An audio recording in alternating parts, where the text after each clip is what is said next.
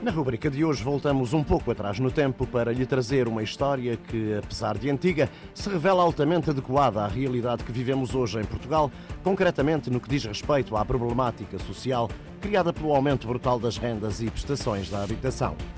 Corria o mês de novembro de 2014, quando começou a correr na imprensa espanhola a história de Carmen Martínez Ayudo, de 85 anos, adepta do Raio Vallecano.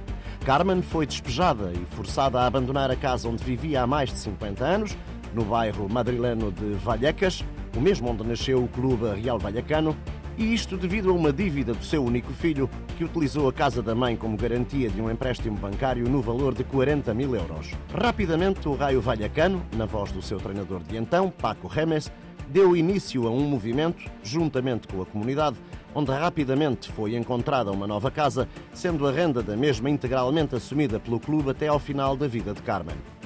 Esta história poderia terminar por aqui, ficando bem visível o poder do desporto enquanto ferramenta humana e social, mas na verdade a história teria continuidade. No início do ano seguinte, foi divulgado que o veterano guarda-redes nigeriano Wilfred Abgonavare, que defendeu as cores do Raio Vallecano durante seis temporadas, tinha descoberto um cancro. Rapidamente, o clube, através dos jogadores e adeptos, se desdobrou em homenagens ao antigo ídolo. No entanto, uma preciosa ajuda veio de onde a partida não se esperava.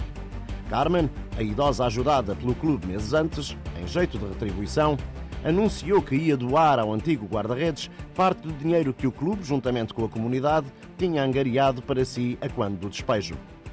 Uma vez que o dinheiro angariado não tinha sido utilizado na totalidade, Carmen doou o restante para os filhos de Wilfred viajarem até Espanha e acompanharem o pai nos tratamentos, declarando então: O que fizeram por mim, ninguém faz no mundo. Fazer coisas boas é o mais bonito que existe.